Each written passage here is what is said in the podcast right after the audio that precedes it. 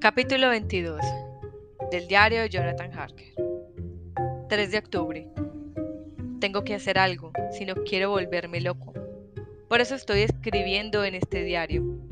Son ahora las 6 de la mañana y tenemos que reunirnos en el estudio dentro de media hora para comer algo, puesto que el Dr. Seward y el profesor Van Helsing están de acuerdo en que si no comemos nada, no estaremos en condiciones de hacer nuestro mejor trabajo. Dios sabe que hoy necesitamos dar lo mejor de cada uno de nosotros. Tengo que continuar escribiendo, cueste lo que cueste, ya que no puedo detenerme a pensar. Todo, los pequeños detalles tanto como los grandes, debe quedar asentado. Quizás los detalles insignificantes serán lo que nos sirvan más después. Las enseñanzas, buenas o malas, no podrán habernos hecho mayor daño a Mina y a mí que el que hemos estado sufriendo hoy. Sin embargo, debemos tener esperanza y confianza. La pobre Mina me acaba de decir hace un momento, con las lágrimas corriéndole por sus adoradas mejillas, que es en la adversidad y la desgracia cuando debemos mostrar nuestra fe, que debemos seguir teniendo confianza y que Dios nos ayudará hasta el fin. El fin. Oh, Dios mío. ¿Qué fin? A trabajar, a trabajar. Cuando el doctor Van Helsing y el doctor Seward regresaron de su visita al pobre Rainfield, discutimos gravemente lo que era preciso hacer. Primeramente, el doctor Seward nos dijo que cuando él y el doctor Van Helsing habían descendido a la habitación del piso inferior, habían encontrado a Rainfield tendido en el suelo. Tenía el rostro todo magullado y aplastado, y los huesos de la nariz rotos. El doctor Seward le preguntó al asistente que se encontraba de servicio en el pasillo si había oído algo. El asistente le dijo que se había sentado y estaba semidormido. Cuando oyó fuertes voces en la habitación del paciente y a Rainfield que gritaba con fuerza varias veces, Dios, Dios, Dios. Después de eso oyó el ruido de una caída y cuando entró en la habitación lo encontró tendido en el suelo con el rostro contra el suelo, tal como el doctor lo había visto. Van Helsing le preguntó si había oído voces o una sola voz, y el asistente dijo que no estaba seguro de ello, que al principio le había parecido que eran dos, pero que, puesto que solamente había una persona en la habitación, tuvo que ser una sola. Podía jurarlo, si fuera necesario, que la palabra pronunciada por el paciente había sido Dios. El doctor Seward nos dijo cuando estuvimos solos, que no deseaba entrar en detalles sobre ese asunto. Era preciso tener en cuenta la posibilidad de una encuesta y no distribuiría en nada a mejorar la verdad, puesto que nadie sería capaz de creerla. En tales circunstancias pensaba que de acuerdo con las declaraciones del asistente, debido a una caída en su cama, en caso de que el forense lo exigiera, habría una encuesta que conduciría exactamente al mismo resultado. Cuando comenzamos a discutir lo relativo a cuál debería ser nuestro siguiente paso, lo primero de todo que decidimos era que Mina debía gozar de entera confianza y estar al corriente de todo, que nada, absolutamente nada, por horrible o doloroso que fuera, debería ocultársele.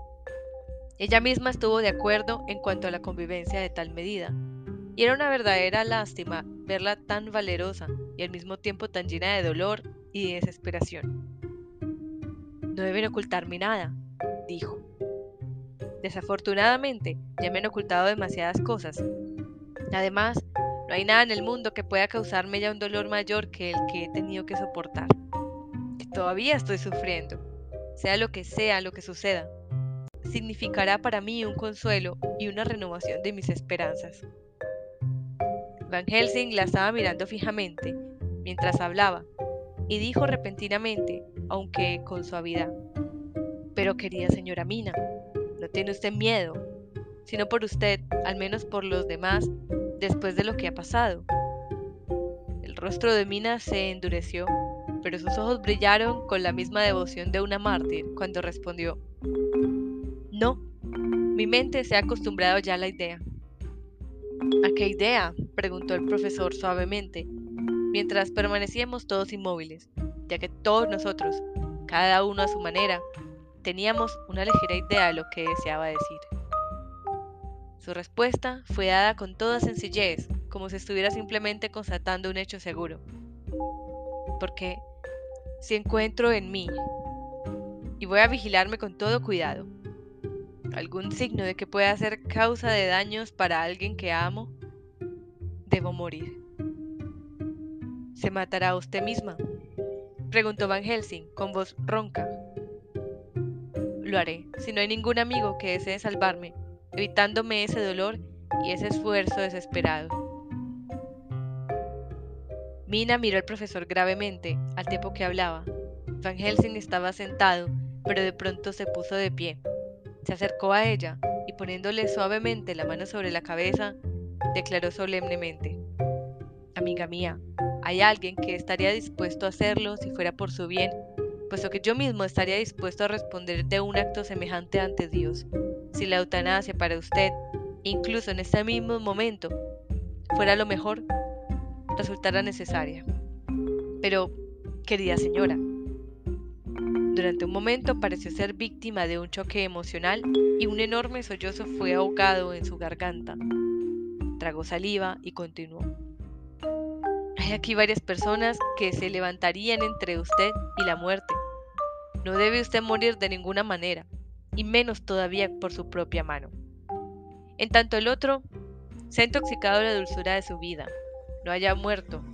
No debe usted tampoco morir, porque si existe él todavía entre muertos vivos, la muerte de usted la convertiría exactamente en lo mismo que es él. No, debe usted vivir, Debe luchar y esforzarse por vivir, ya que la muerte sería un horror indecible. Debe usted luchar contra la muerte, tanto si le llega a usted en medio de la tristeza o de la alegría, de día o de noche, a salvo en el peligro. Por la salvación de un alma, le ruego que no muera y que ni siquiera piense en la muerte, en tanto ese monstruo no haya dejado de existir. Mi pobre y adorada esposa se puso pálida como un cadáver y se estremeció violentamente como había visto que se estremecían las arenas movedizas cuando alguien caía entre ellas. Todos guardábamos silencio, nada podíamos hacer. Finalmente, Mina se calmó un poco, se volvió hacia el profesor y dijo con dulzura, aunque con una infinita tristeza, mientras el doctor Van Helsing le tomaba de la mano. Le prometo, amigo mío, que si Dios permite que siga viviendo, yo me esforzaré en hacerlo, hasta que, si es su voluntad, este horror haya concluido para mí. Ante tan buena y valerosa actitud, todos sentimos que nuestros corazones se fortalecían, disponiéndonos a trabajar y a soportarlo todo por ella, y comenzamos a deliberar sobre qué era lo que debíamos hacer. Le dije a Mina que tenía que guardar todos los documentos en la caja fuerte y todos los papeles, diarios o cilindros de fonógrafo que pudiéramos utilizar más adelante y que debería encargarse de tenerlo todo en orden, como lo había hecho antes. Vi que le agradaba la perspectiva de tener algo que hacer. Si el verbo agradar puede emplearse con relación a un asunto tan horrendo. Como de costumbre, Van Helsing nos había tomado la delantera a todos y estaba preparado con un plan exacto para nuestro trabajo. Es quizá muy conveniente el hecho de que cuando visitamos Carfax decidiéramos no tocar las cajas de tierra que allí había, dijo. Si lo hubiéramos hecho, el conde podría adivinar cuáles eran nuestras intenciones y sin duda alguna hubiera tomado las disposiciones pertinentes. De antemano, para disfrutar un esfuerzo semejante en lo que respecta a otras cajas, pero ahora no conoce nuestras intenciones. Además, con toda probabilidad no sabe que tenemos el poder de esterilizar sus refugios, de tal modo que no pueda volver a utilizarlos. Hemos avanzado tanto en nuestros conocimientos sobre la disposición de las cajas, que cuando hayamos visitado la casa de Piccadilly, podremos seguir el rastro a las últimas de las cajas. Por consiguiente, el día de hoy es nuestro, y en él reposan nuestras esperanzas. El sol que se eleva sobre nosotros, en medio de nuestra tristeza, nos guía en su curso, hasta que se ponga el astro rey. Esta noche, el monstruo deberá conservar la forma que ahora tiene. Está confinado en las limitaciones en su envoltura terrestre. No puede convertirse en aire, ni desaparecer pasando por agujeros, orificios, rendijas ni grietas. Para pasar por una puerta, tiene que abrirla, como todos los mortales. Por consiguiente, tenemos que encontrar en este día todos sus refugios para esterilizarlos. Entonces, si todavía no lo hemos atrapado y destruido, tendremos que hacerlo caer en alguna trampa, en algún lugar en que su captura y aniquilación resulten seguras, en tiempo apropiado. En ese momento me puse de pie, debido a que no me era posible tenderme a pensar que los segundos y los minutos que estaban cargados con la vida preciosa de mi adorada Mina y con su felicidad estaban pasando, puesto que mientras hablábamos era imposible que entendiéramos ninguna acción. Pero Van Helsing levantó una mano, conteniéndome. No, amigo Jonathan, me dijo. En este caso, el camino más rápido para llegar a casa es el más largo, como dicen ustedes. Tendremos que actuar todos con una rapidez desesperada cuando llegue el momento de hacerlo.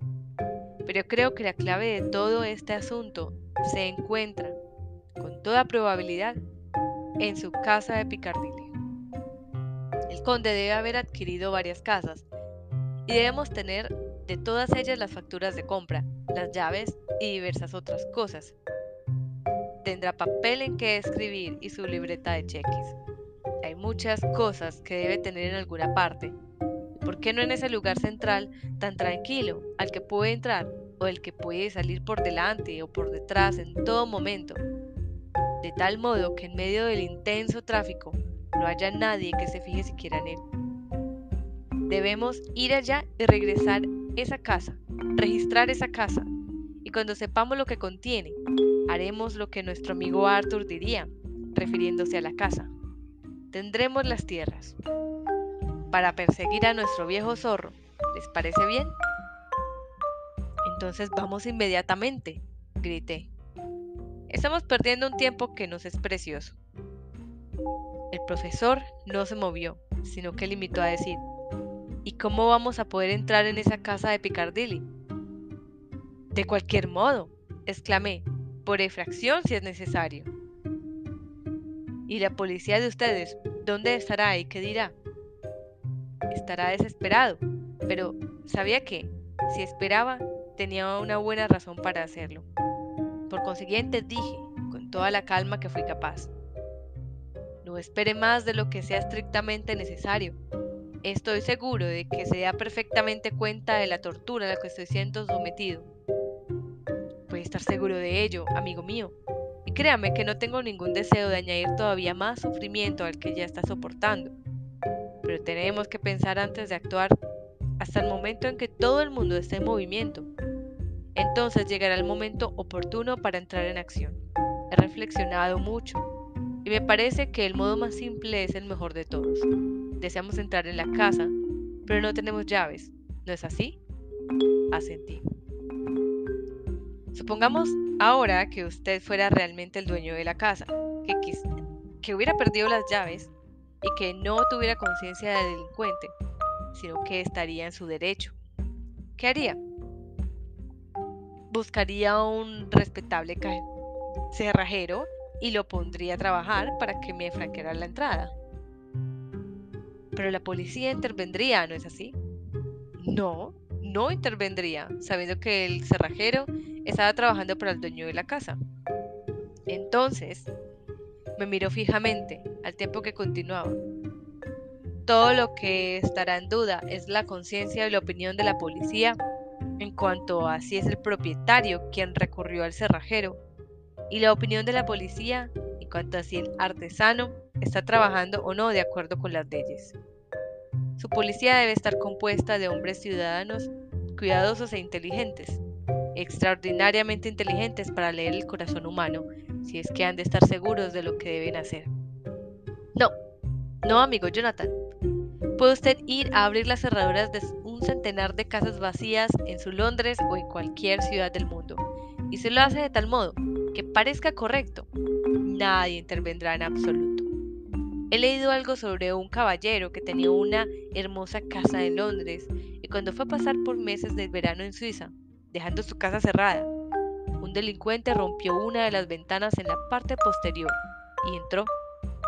Luego se dirigió al frente, Abrió las ventanas, levantó las persianas y salió por la puerta principal ante los mismos ojos de la policía. A continuación, hizo pública su subasta de la casa, la anunció en todos los periódicos y cuando llegó el día establecido, vendió todas las posesiones del caballero que se encontraba afuera. Luego, fue a ver a un constructor y le vendió la casa, estableciendo el acuerdo que se debía y derribarla, y retirar todos los escombros antes de una fecha determinada. Tanto la policía como el resto de las autoridades inglesas lo ayudaron todo lo que pudieron. Cuando el verdadero propietario regresó a Suiza, encontró solamente un solar vacío en el lugar en que había estado su casa. Ese delito fue llevado a cabo en regla nuestro trabajo debe llevarse a cabo también en regla. No debemos ir tan temprano que los policías sospechen de nuestros actos. Por el contrario, debemos ir después de las 10 de la mañana, cuando haya muchos agentes en torno nuestro, y nos comportaremos como si fuéramos realmente los propietarios de la casa. No pude dejar de comprender que tenía toda la razón, hasta la terrible desesperación reflejada en el rostro de Mina se suavizó un poco, debido a las esperanzas que cabía abrigar en un consejero tan bueno. Van Helsing continuó. Una vez dentro de la casa, podemos encontrar más indicios, y de todos modos, alguno de nosotros podrá quedarse allá, mientras los demás van a visitar los otros lugares en los que se encuentran otras cajas de tierra, en Bermondsey y en Mill End. Lord Godalming se puso de pie. Puedo serles de cierta utilidad en este caso, dijo. Puedo ponerme en comunicación con los míos para conseguir caballos y carretas en cuanto sea necesario. Escuche, amigo mío, intervino Morris. Es una buena idea el tenerlo todo dispuesto para el caso de que tengamos que retroceder apresuradamente a caballo. Pero ¿no cree usted que cualquiera de sus vehículos, con sus adornos heráldicos, atraería demasiado la atención para nuestros fines? Cualquier camino lateral de Walworth o de Mile End. Me parece que será mejor que tomemos coches de alquiler cuando vayamos al sur o al oeste, e incluso dejarlos en algún lugar cerca del punto que nos dirigimos. El amigo Quincy tiene razón, dijo el profesor. Su cabeza está, como se dice, al ras del horizonte. Vamos a llevar a cabo su trabajo delicado, y no es conveniente que la gente nos observe, si es posible evitarlo. Mina se interesaba cada vez más en todos los detalles y yo me alegraba de que las exigencias de esos asuntos contribuyeran a hacerla olvidar la terrible experiencia que había tenido aquella noche. Estaba tan extremadamente pálida, casi espectral, y tan delgada que sus labios estaban retirados, haciendo que los dientes resaltaran en cierto modo. No mencioné nada, para evitar causarle un profundo dolor.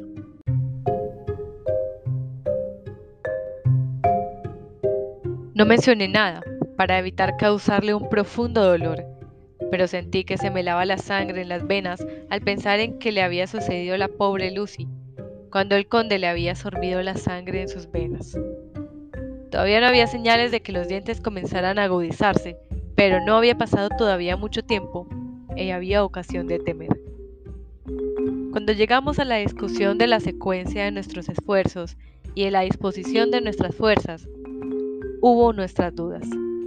Finalmente, nos pusimos de acuerdo en que antes de ir a Piccadilly teníamos que destruir el refugio que tenía el conde cerca de allí.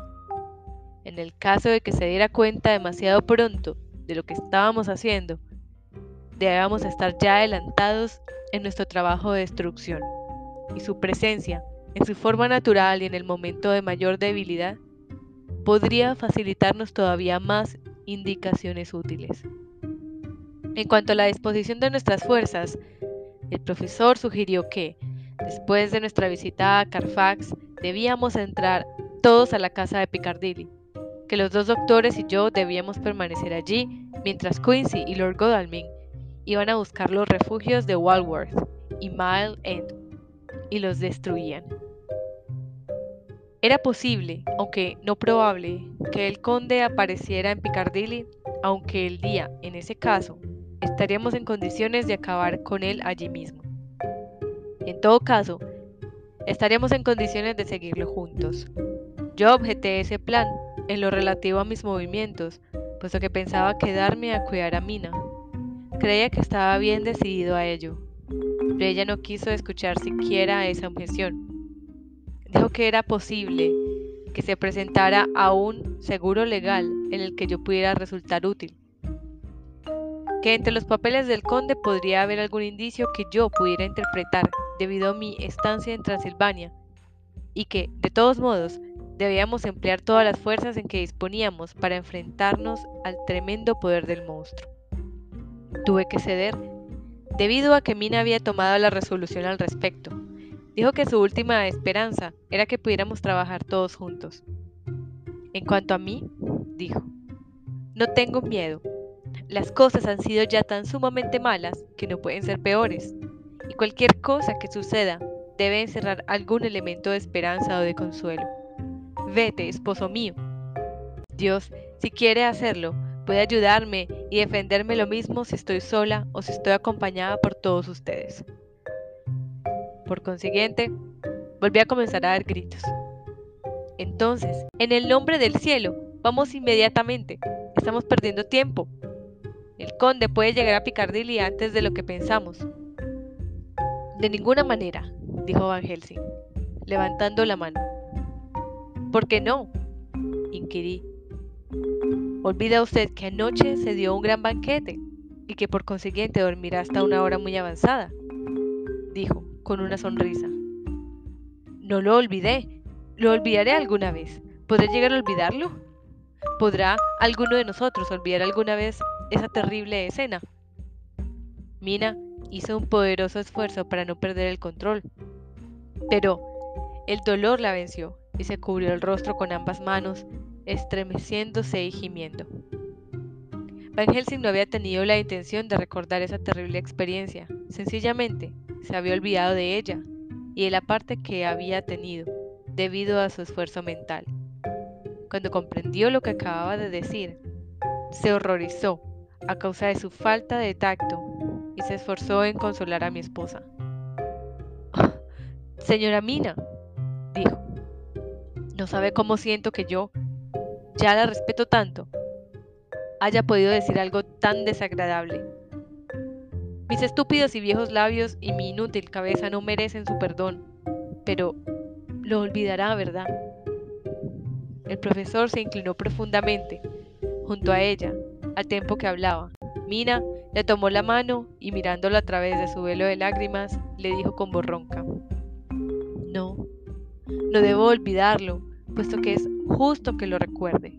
Además, en medio de todo ello, hay muchas cosas que son muy útiles Debo recordarlo todo. Ahora, deben irse pronto todos ustedes. El desayuno está preparado y debemos comer todos algo para estar fuertes. El desayuno fue una comida extraña para todos nosotros.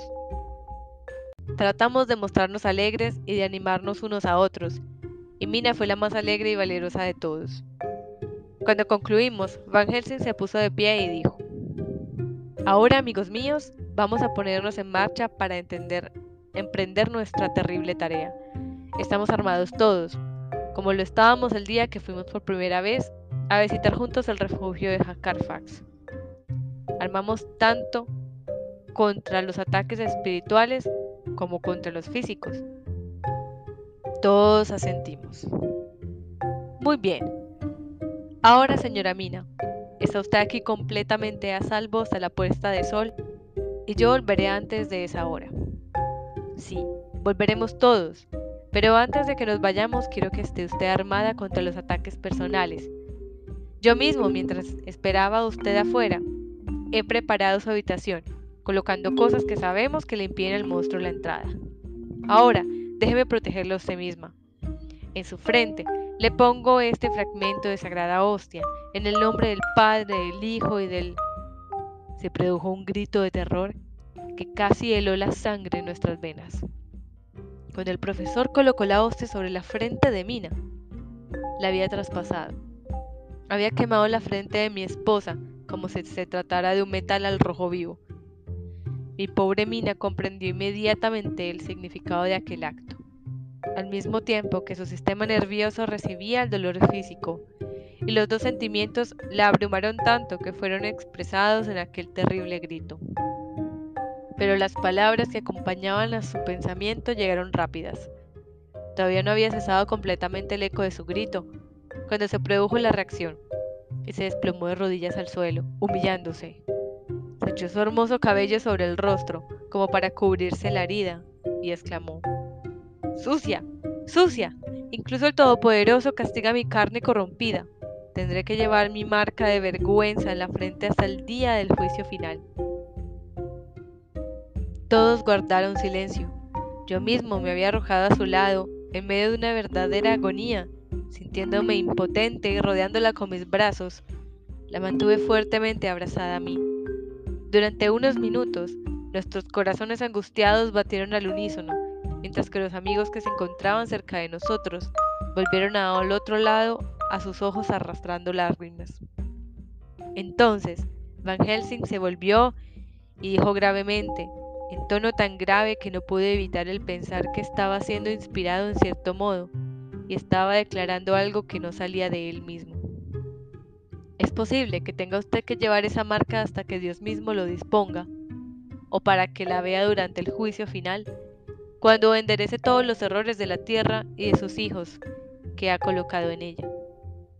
Y mi querida señora Mina, deseo que todos nosotros, que la amamos, podamos estar presentes cuando esa cicatriz rojiza desaparezca, dejando su frente tan limpia y pura como el corazón que todos conocemos. Ya que estoy tan seguro como de que estoy vivo, de que esa cicatriz desaparecerá en cuanto Dios disponga que concluya de pesar sobre nosotros la carga que nos abruma.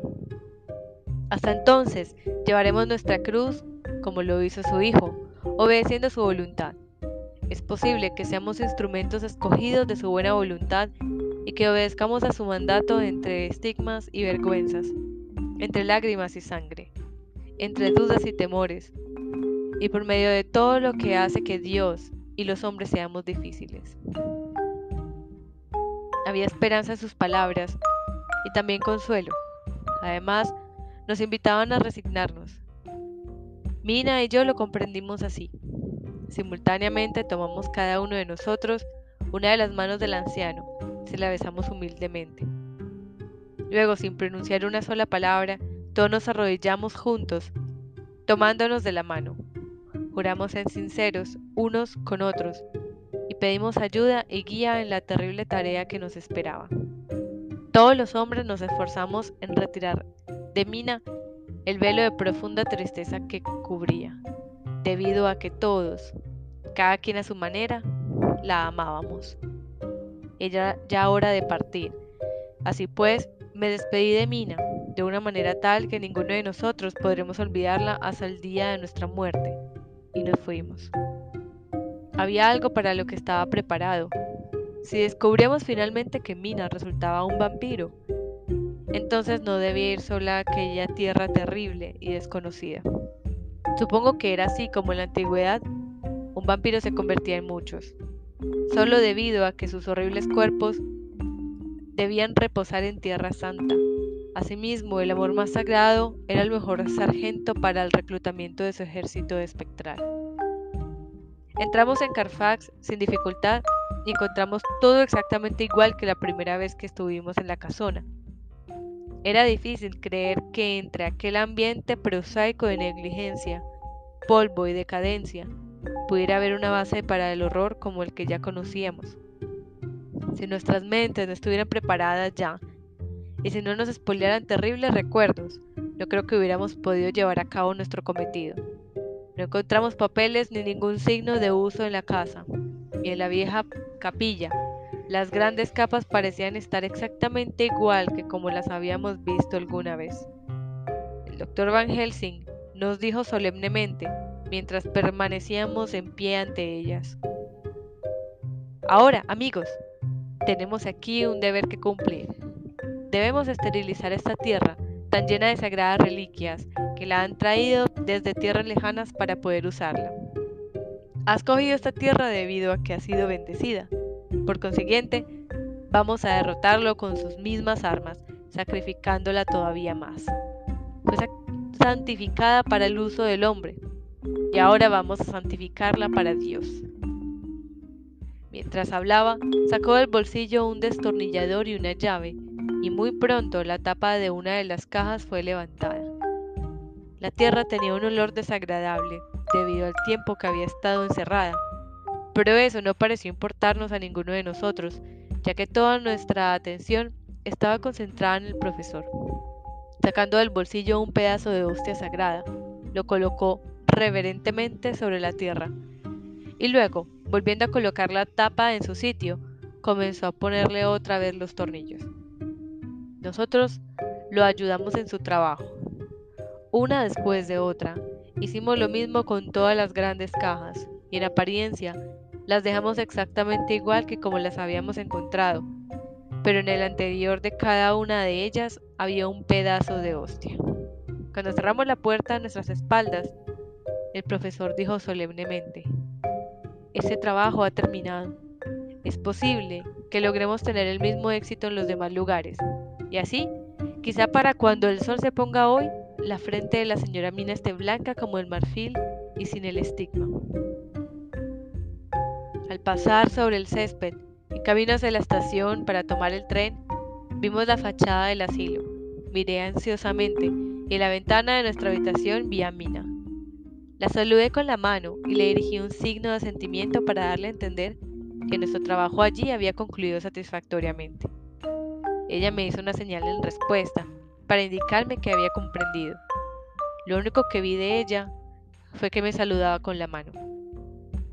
Buscamos la estación con el corazón lleno de tristeza y tomamos el tren apresuradamente, debido para que cuando llegáramos ya estaba junto al Edén de la estación, disponiéndose a ponerse nuevamente en marcha. He escrito, he escrito todo esto en el tren. Piccadilly, las once y media en punto. Poco antes de que llegáramos a Fenchurch Street, Lord Godalming me dijo, Quincy y yo nos vamos a buscar un cerrajero. Será mejor que no venga usted con nosotros, por si se interesa alguna facultad, ya que, en las circunstancias actuales, no sería demasiado malo para nosotros el interrumpir en una casa desocupada. Pero usted es abogado, y la Incorporated Law Society puede decirle que debía haber sabido a qué atenerse.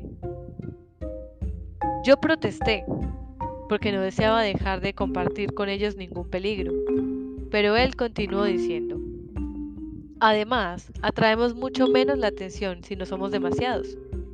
Mi título me ayudará mucho para contratar al cerrajero y para entendérmelas con cualquier policía que pueda encontrarse en las cercanías.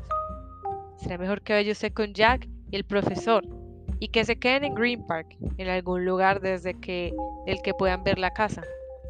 Y cuando vean que la puerta ha sido abierta y que el cerrajero se ha ido, acudan. Los estaremos esperando y les abriremos la puerta en cuanto lleguen. El consejero es bueno, dijo Van Helsing. Por consiguiente, no discutimos más el asunto. Goldman y Morris se adelantaron en un coche de alquiler y los demás lo seguimos en el otro. En la esquina de Arlington Street, nuestro grupo descendió del vehículo y nos internamos en Green Park. Mi corazón latió con fuerza cuando vi la casa en que estaban centradas nuestras esperanzas y que sobresalía, siniestra y silenciosa, en condiciones de abandono, entre los edificios más alegres y llenos de vida del vecindario. Nos sentamos en un barco, a la vista de la casa, y comenzamos a fumar unos cigarrillos puros con el fin de atraer lo menos posible la atención. Los minutos nos parecieron eternos mientras esperábamos la llegada de los demás. Finalmente, vimos un coche de cuatro ruedas que se detenía cerca. De él se apearon tranquilamente Lord Godalming y Morris, y el pescante descendió un hombre rechoncho, vestido con ropas de trabajo, que llevaba consigo una caja con las herramientas necesarias para su cometido. Morris le pagó al cochero y se tocó el borde de la gorra y se alejó. Descendieron juntos los escalones y Lord Godalming le dijo al obrero que era exactamente lo que deseaba que hiciera. El trabajador se quitó la chaqueta la colocó tranquilamente sobre la barandilla del porche y le dijo algo a un agente de policía que acertó a pasar por allí en ese preciso momento. El policía asintió y el hombre se arrodilló, colocando la caja de herramientas a su lado. Después de buscar entre sus útiles de trabajo, sacó varias herramientas que colocó en orden a su lado. Luego se puso en pie, miró por el ojo de la cerradura, sopló y volviéndose hasta nuestros amigos, les hizo algunas observaciones. Lord Godalming sonrió y el hombre levantó un manojo de llaves, escogió una de ellas, la metió en la cerradura y comenzó a probarla como si estuviera encontrando a ciegas el camino. Después de cierto tiempo, probó una segunda y una tercera llave. De pronto, al empujar la puerta del empleado un poco, tanto él como nuestros dos amigos entraron en el vestíbulo. Permanecimos inmóviles mientras mi cigarro ardía furiosamente el de Van Helsing, al contrario, se apagaba. Esperamos pacientemente hasta que vimos al cerrajero salir con su caja de herramientas. Luego, mantuvo la puerta entreabierta, sujetándola con las rodillas, mientras adaptaba una llave a la cerradura. Finalmente le tendió la llave a Lord Godalming, que sacó su cartera y le entregó algo. El hombre se tocó el ala del sombrero, recogió sus herramientas, se puso nuevamente la chaqueta y se fue. Nadie observó el desarrollo de aquella maniobra. Cuando el hombre se perdió completamente de vista, nosotros tres cruzamos la calle y llamamos a la puerta. Esta fue abierta inmediatamente por Quincy Morris, a cuyo lado se encontraba Lord Godalming, encendiendo un cigarro puro. Este lugar tiene un olor extremadamente desagradable, comentó este último cuando entramos. En verdad, la atmósfera era muy desagradable y maloliente. Como la vieja capilla de Carfax, con nuestra experiencia previa, no tuvimos dificultad en comprender que el conde había estado utilizando aquel lugar con toda libertad. A continuación, nos dedicamos a explorar la casa y permanecimos todos juntos en previsión de algún ataque ya que sabíamos que nos enfrentábamos a un enemigo fuerte, cruel y despiadado, y todavía no sabíamos si el conde estaba o no en la casa. En el comedor, que se encontraba detrás del vestíbulo, encontramos ocho cajas de tierra, ocho de las nueve que estábamos buscando. Nuestro trabajo no estaba todavía terminado, ni lo estaría en tanto no encontrásemos la caja que faltaba. Primeramente abrimos las contraventanas que daban al patio cercano con muros de piedra, en cuyo fondo había unas caballerizas encaladas que tenían el aspecto de una pequeña casita. No había ventanas, de modo que no teníamos miedo de que nos vieran. No perdimos tiempo examinando los cajones. Con las herramientas que habíamos llevado con nosotros, abrimos las cajas, una por una, hicimos exactamente lo mismo que habíamos hecho con las que estaban en la vieja capilla. Era evidente que el conde no se hallaba en la casa en esos momentos, y registramos todo el edificio, buscando alguno de esos efectos. Después de examinar rápidamente todas las habitaciones, desde la planta baja del ático, llegamos a la conclusión de que en el comedor debían encontrarse todos los efectos que pertenecían al conde, y por consiguiente, Concedimos examinarlo todo con extremo cuidado. Se encontraban todos en una especie de desorden ordenado en el centro de la gran mesa del comedor. Había títulos de propiedad de la casa de Piccadilly en un montoncito, facturas de la compra de las casas de Mile End y Sunny, papel para escribir, sobres, plumas y tinta. Todo estaba envuelto en papel fino, para preservarlo del polvo, había también un cepillo para la ropa, un cepillo y un peine, y una jofaina. Esta última contenía agua sucia, enrojecida, como si tuviera sangre. Lo único de todo era un llavero con llaves de todos los tamaños y formas, probablemente las que pertenecían a las otras casas.